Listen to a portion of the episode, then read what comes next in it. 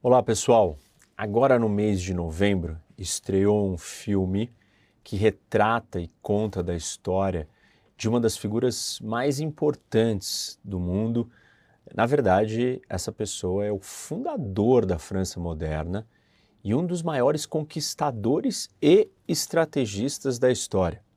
Eu estou falando de Napoleão Bonaparte. Antes da gente começar, não se esqueçam de dar like no vídeo, seguir o canal, ativa o sininho para você receber notificação quando tem vídeo novo e o mais importante sempre, compartilhem o vídeo com seus amigos. Pessoal, fazer uma pausa aqui no vídeo e aproveitando que nós estamos falando do Napoleão, que é uma das figuras mais carismáticas do mundo, eu quero falar para vocês sobre o meu curso Inteligência do Carisma, que é do meu livro, o Inteligência do Carisma.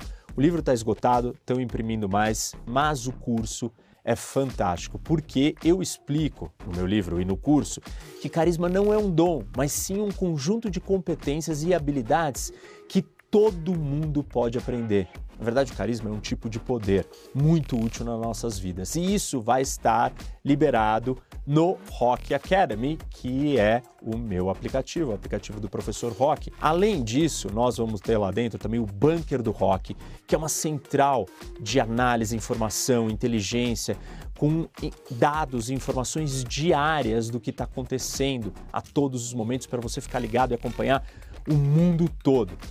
Nós também vamos oferecer aulas exclusivas e algumas lives exclusivas e, além disso, só os primeiros mil que fizerem a sua reserva até o dia 30 de novembro vão ter acesso ao meu Close Friends no Instagram, onde eu vou mostrar a minha rotina, os bastidores disso daqui, do nosso trabalho e tudo isso por apenas R$ 29,90 por mês, ou seja, menos de um real por dia. Então, dá uma olhada aqui no link, corre lá. Essa promoção vai até o dia 30 de novembro. Faça sua reserva, que só os primeiros vão ter esse pacote completo. Voltando para o Napoleão, ele nasceu em Ajácio em 15 de agosto de 1769. Ajácio é na Córcega, aquela ilha ali no Mediterrâneo, perto da Itália, da França. Essa ilha era parte da República de Gênova, e aí ela foi cedida para os franceses em 1768. O Napoleão, ele fazia parte dessa família aristocrática corso-italiana. Eles tinham algum destaque, mas não eram das famílias mais importantes. Ele sai de Córcega em 1779, quando ele tinha 10 anos, e ele vai para a França continental. E ali ele vai junto com seu irmão Joseph e eles vão estudar numa escola militar em Autun.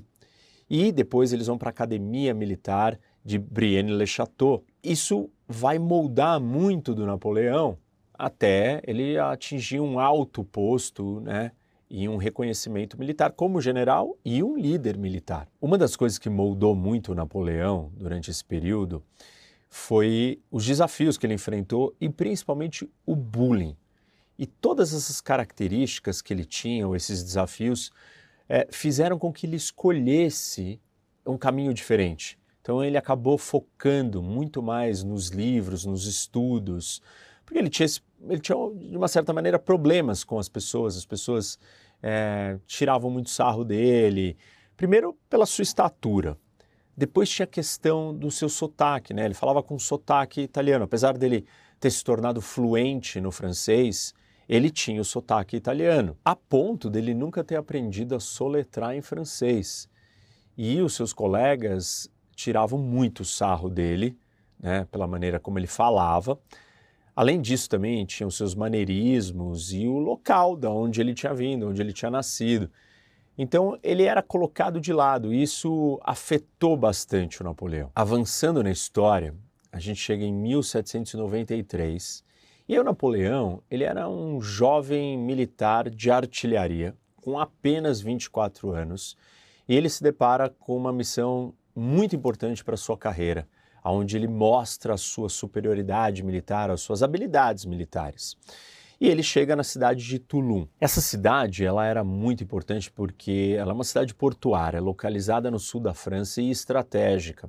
E aí ela estava tomada por essas forças dos realistas e dos britânicos e o cerco dos republicanos, o Napoleão percebe algumas coisas e entende que o ponto estratégico mais vulnerável da cidade é um forte que está localizado na Bahia.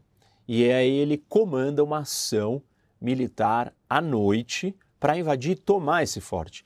E ele é bem sucedido. E dali então ele consegue recuperar e ocupar a cidade e toma Tulum. E essa vitória traz é, um, abre um caminho para a ascensão militar é, do Napoleão. Só para fazer um parênteses, para contextualizar vocês historicamente do que está acontecendo. Essa batalha de Tulum foi em 1793.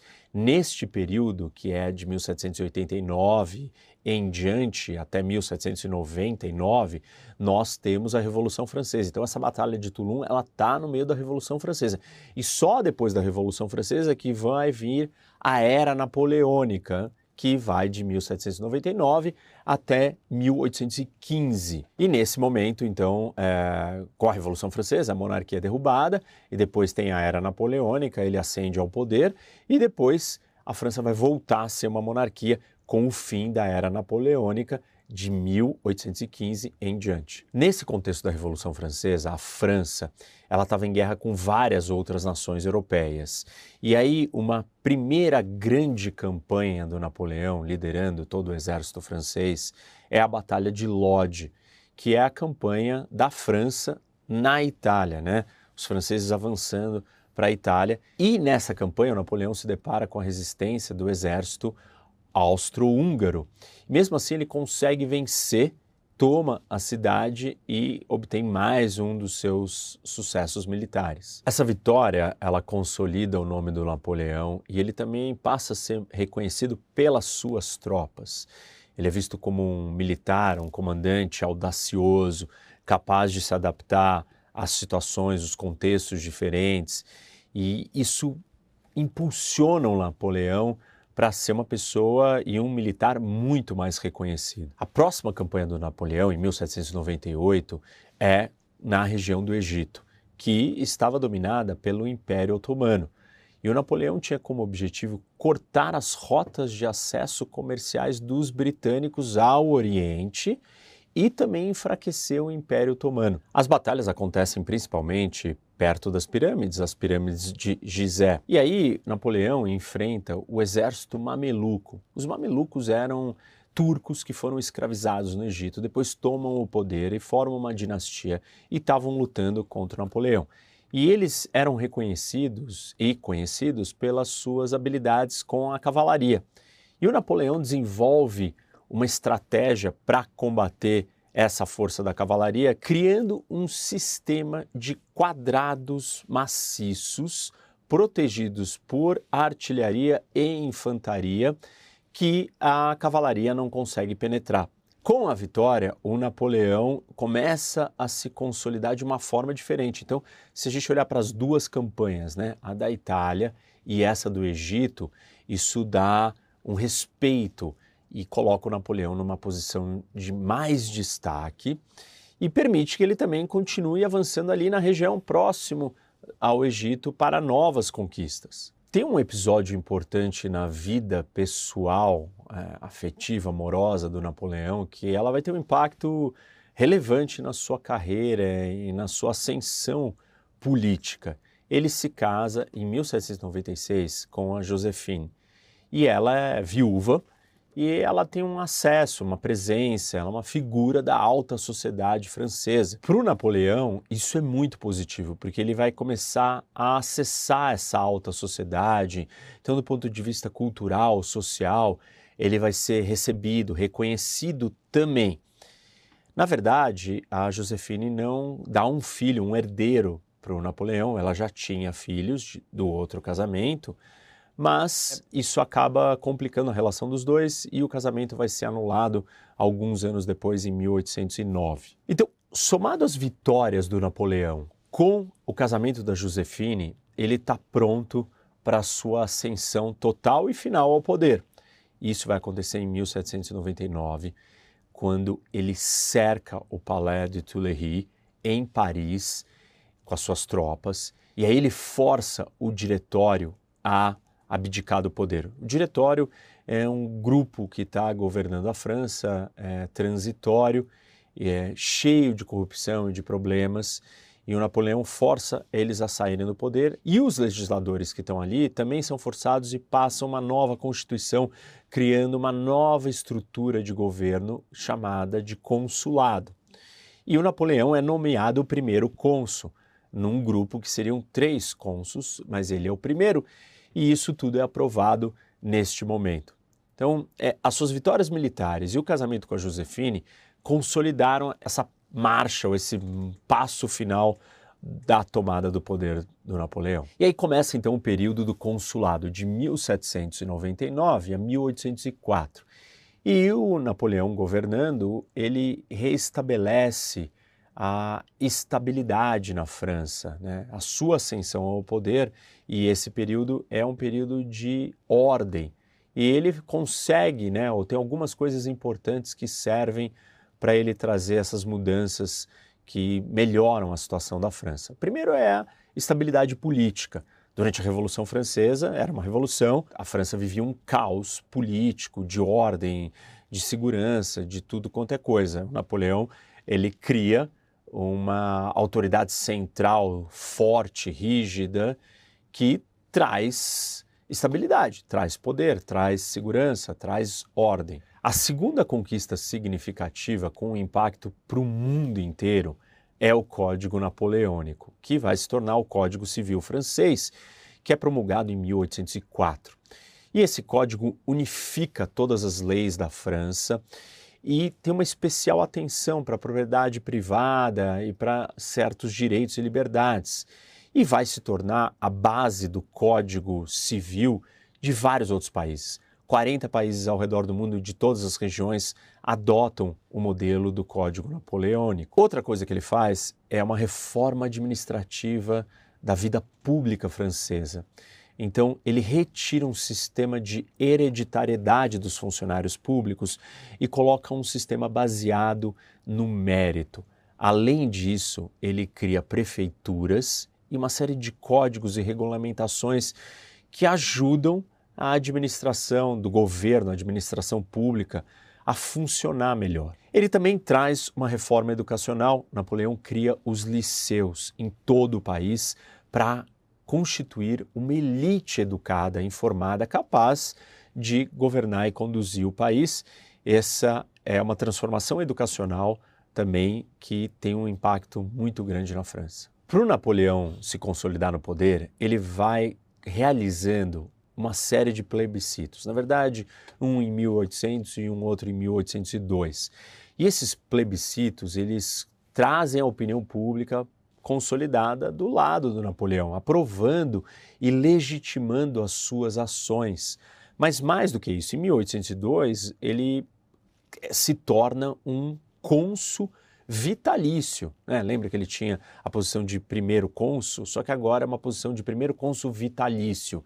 E isso é referendado em um plebiscito, com o apoio da população que aceita e concorda que o Napoleão tenha que ter essa posição. Mas não bastava para o Napoleão ele ter essa legitimidade interna dos franceses via os plebiscitos, mas ele precisava ser percebido para fora como um grande soberano. Como os outros países, seja a Grã-Bretanha, a Áustria, Prússia, Rússia, todos tinham o seu rei. E aí o Napoleão então decide que ele tem que ser coroado, o rei da França, e ele faz uma grande cerimônia com 12 mil convidados na Catedral de Notre Dame, e ele convida até o Papa, é, o Pio VII, e o Papa chega lá, né, com a coroa. O Napoleão quer mostrar que existe uma conexão, um respeito, uma união entre o Estado francês e a Igreja mas ao mesmo tempo ele não quer se mostrar submisso à igreja. E aí o Papa vai colocar a coroa, não, está lá para coroar o Napoleão. O Napoleão pega a coroa da mão do, é, do Papa e se autocoroa. E essa cena tem no filme, é icônica e é importante e mostra um pouco da personalidade do Napoleão e o, o jogo todo de poder que estava envolvido nessa história. Depois do fracasso do casamento com a Josephine, o Napoleão vai casar de novo com a Marie-Louise. Ela era muito nova, tinha 18 anos, e ela é uma arquiduquesa da Áustria.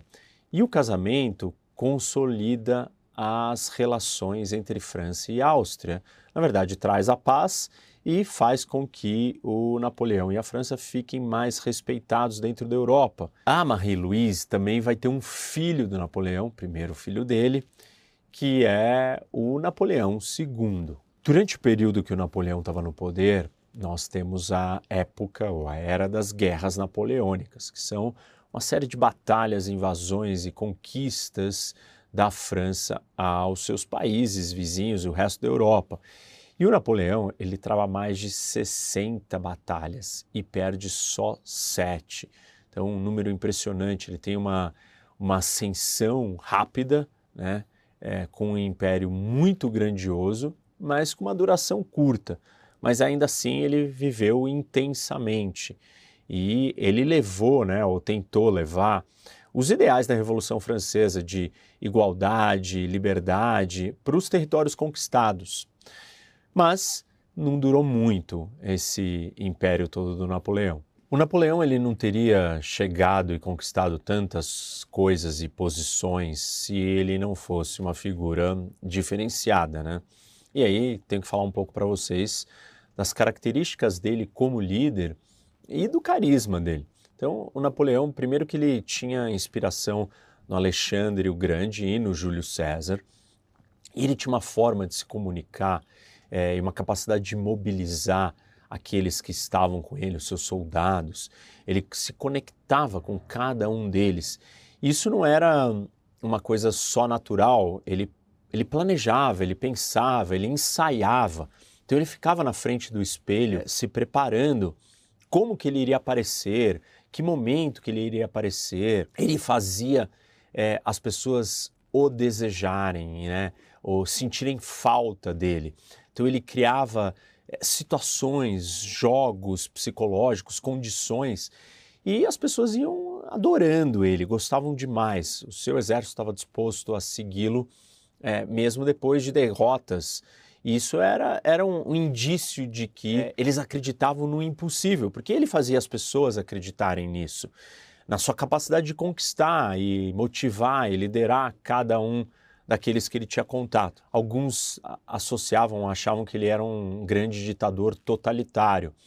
Ele era uma figura centralizadora, mas ele não queria controlar a vida das pessoas por completo. Ele achava que os lugares que ele conquistava, as sociedades, os países, enfim, não tinham que ser governados por ele. Eles podiam ter um governo local, mas ele tentava se mostrar como alguém interessante, que que estava ali para conquistar essas pessoas, não conquistar na força, mas conquistar é, o coração delas, a mente delas, para que elas gostassem dele. E ele conseguia fazer isso de muitas maneiras, porque ele era muito habilidoso com as palavras e com as emoções e com essa maneira de se apresentar e conectar com as pessoas e fazer elas acreditarem nele. Tudo isso ajudou ele chegar onde ele chegou, obviamente. Como eu disse para vocês, né, as guerras napoleônicas elas eram expansionistas e o Napoleão estava criando um grande império. E aí, óbvio que os outros países não estavam simplesmente esperando serem conquistados. Então, eles reagiram e a reação foi a formação de uma série de coalizões para resistir ao Napoleão. E aí, Áustria, Reino Unido, Rússia, Espanha, todos se juntaram de algumas maneiras, em momentos diferentes, de jeitos diferentes, para resistir ao avanço da França imperial do Napoleão. Então eu vou destacar aqui para vocês algumas dessas principais campanhas e coalizões de resistência à expansão francesa. A primeira delas é a Batalha de Austerlitz também conhecida como Batalha dos Três Imperadores, que foi travada em 1805. França, liderada pelo Napoleão, obviamente, contra Rússia e a Áustria. Os russos eram liderados por Alexandre I e o Sacro Império Romano Germânico, liderado pelo Francisco II. e ela foi uma obra-prima tática do Napoleão. Deixa eu explicar para vocês como é que foi a estratégia do Napoleão. Primeiro ele escolheu um terreno favorável com colinas e aí ele aplicou na prática com bastante perfeição uma manobra de pinça. O que, que ele fez? Ele pegou o seu flanco e simulou, né, ou demonstrou recuando como se ele estivesse enfraquecendo. E aí as tropas inimigas dos franceses e austríacos avançaram para tirar vantagem desse flanco que supostamente ele estava enfraquecendo. Mas isso era parte dessa movimentação para ele vir com as suas forças de reserva que estavam atrás e atacar o, o flanco que tinha sido aberto pelos seus inimigos, que vieram com todas as suas forças de reserva tirar vantagem daquele espaço é, que o Napoleão estava simulando é, uma retirada, um recuo ou um, uma fraqueza. Então ele conseguiu envolver e assim atacar é, os inimigos. Essa foi uma grande manobra tática, muito bem sucedida, uma das mais bem sucedidas da história, e isso fez do Napoleão ser considerado um dos maiores estrategistas militares. A França estava avançando com muita solidez e conquistando muitos territórios no continente, mas ainda faltava um obstáculo principal, que é o Reino Unido. Então, para ela se consolidar de verdade nesse avanço da Europa, ela precisava vencer o Reino Unido, a Inglaterra. E com isso, em 1806, ela decidiu implementar um bloqueio. E esse bloqueio Aqui a gente, vocês podem ver, o bloqueio todo na costa, inclusive aqui dentro do Mediterrâneo, para impedir que o comércio com o Reino Unido, com a Inglaterra acontecesse. Ele não tinha só o objetivo de enfraquecer os ingleses, mas também de promover a indústria francesa, que deixariam então de comprar é, produtos da Inglaterra e passariam a produzir os seus próprios. Então, isso ajudaria a França. E aí, depois da implementação do bloqueio continental, ainda durante ele, nós temos uma batalha importante, que é a Batalha de Jena, na Alemanha. E aqui, os franceses, Napoleão, vai enfrentar o Sacro Império Romano Germânico e vão vencê-los. Quando ele vence, ele dissolve né, o Sacro Império Romano e ele acaba criando um novo Estado alemão vassalo, que é a Confederação do Reno. E isso dá mais força. Aqui a gente consegue ver nesse mapa todo, todas essas áreas em verde são as áreas que o Napoleão, de alguma maneira, conquistou, dominava, eram estados vassalos ou faziam parte já do Império Francês. A sequência dos acontecimentos nos levam à Guerra Peninsular, que vai de 1807 a 1814 e lembrem que eu comentei aqui com vocês, eu mostrei, né, que nós tínhamos o bloqueio continental, mas quando chegava aqui na frente de Portugal, ele não se estendia. Por quê? Portugal era um aliado do Reino Unido e o Napoleão não tinha conquistado esse território ainda. Ele faz pressão sobre os portugueses, os portugueses querem manter a sua lealdade com os ingleses e o bloqueio não está completo ou fechado, porque Portugal continua podendo comercializar, né? não consegue estender esse bloqueio na costa de Portugal. E aí, um tratado é assinado entre os franceses e os espanhóis, o Tratado de Fontainebleau, que diz o seguinte, que eles vão andar, vão caminhar juntos, né, a França e a Espanha, para dividir Portugal, uma vez que se conquiste Portugal, eles iriam dividir o território em dois. E aí é nesse momento que os franceses avançam, a família real portuguesa, Dom João VI, sai de Portugal para o Brasil. Isso acontece em 1808.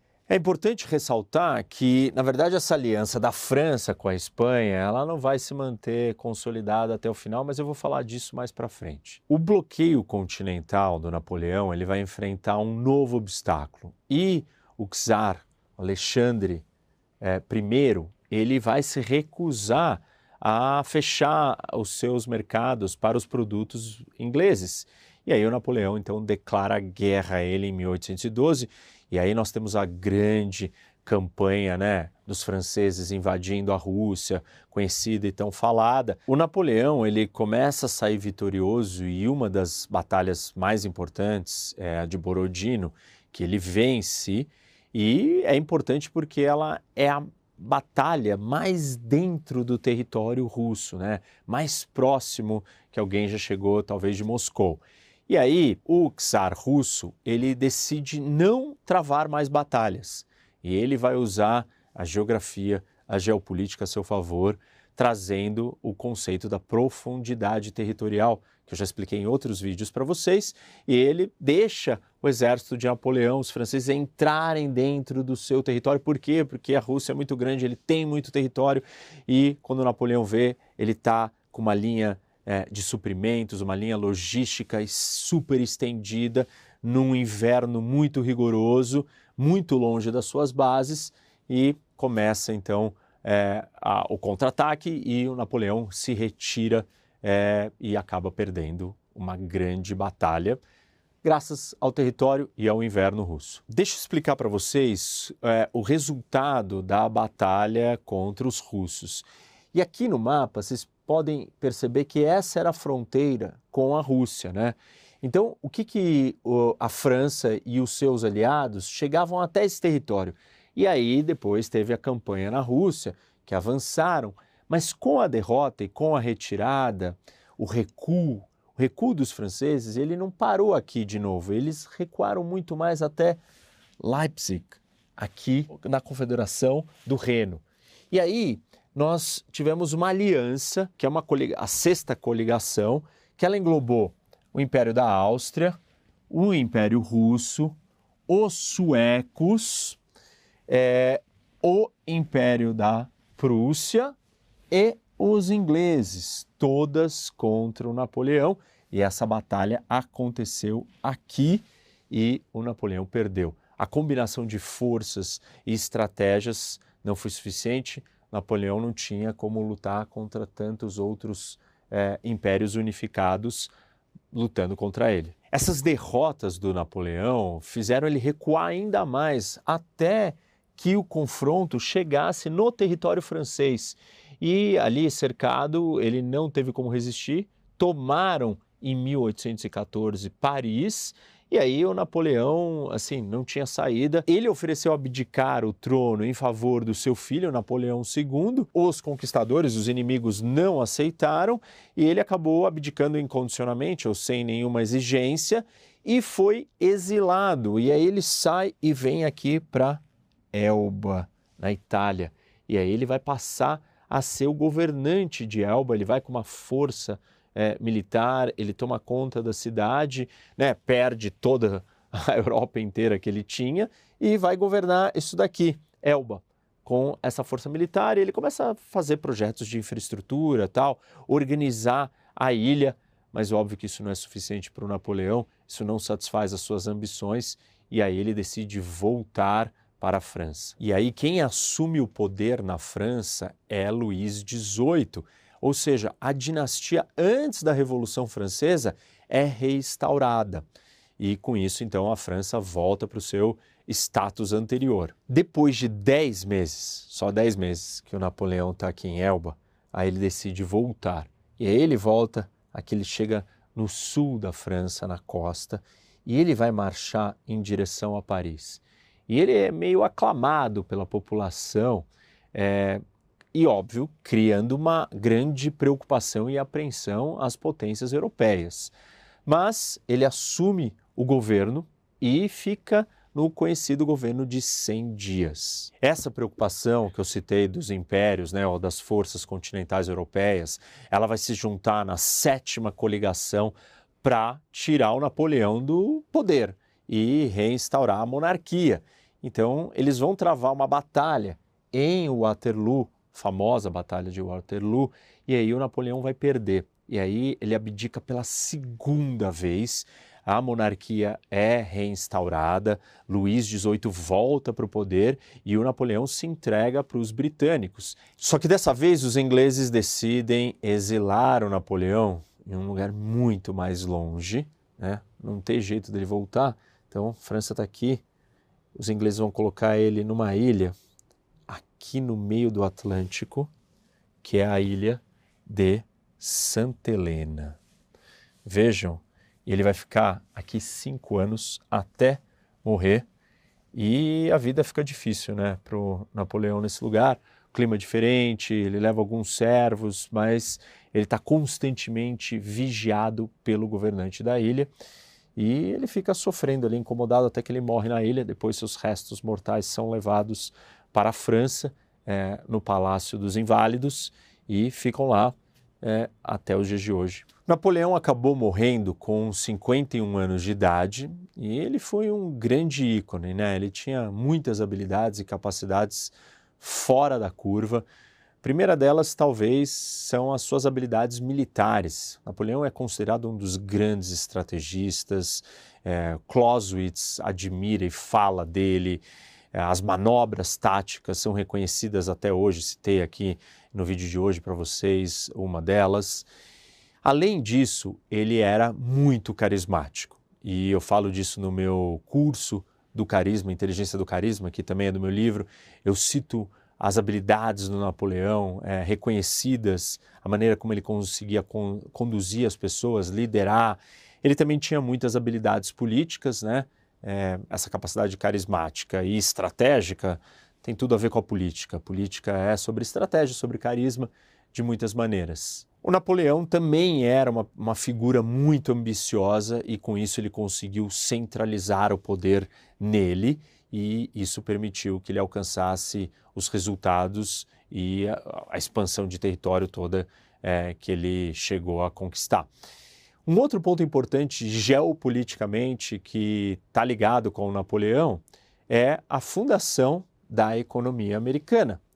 Para quem não assistiu ainda, assista o vídeo aqui no canal da Geopolítica dos Estados Unidos, maior vídeo do canal, mais longa duração e mais views. Tem 4 milhões de views e é um vídeo de 3 horas, mas vale a pena. Eu explico que a economia americana é fundada quando os Estados Unidos um acesso a um território que é o da Louisiana, que era um território francês. Os americanos compram isso do Napoleão e isso acontece em 1803 por 15 milhões de dólares. E esse território é onde tem é, a bacia do rio Mississippi e ali é fundada a economia americana, toda a riqueza dos Estados Unidos parte desse território do Midwest, do centro dos Estados Unidos.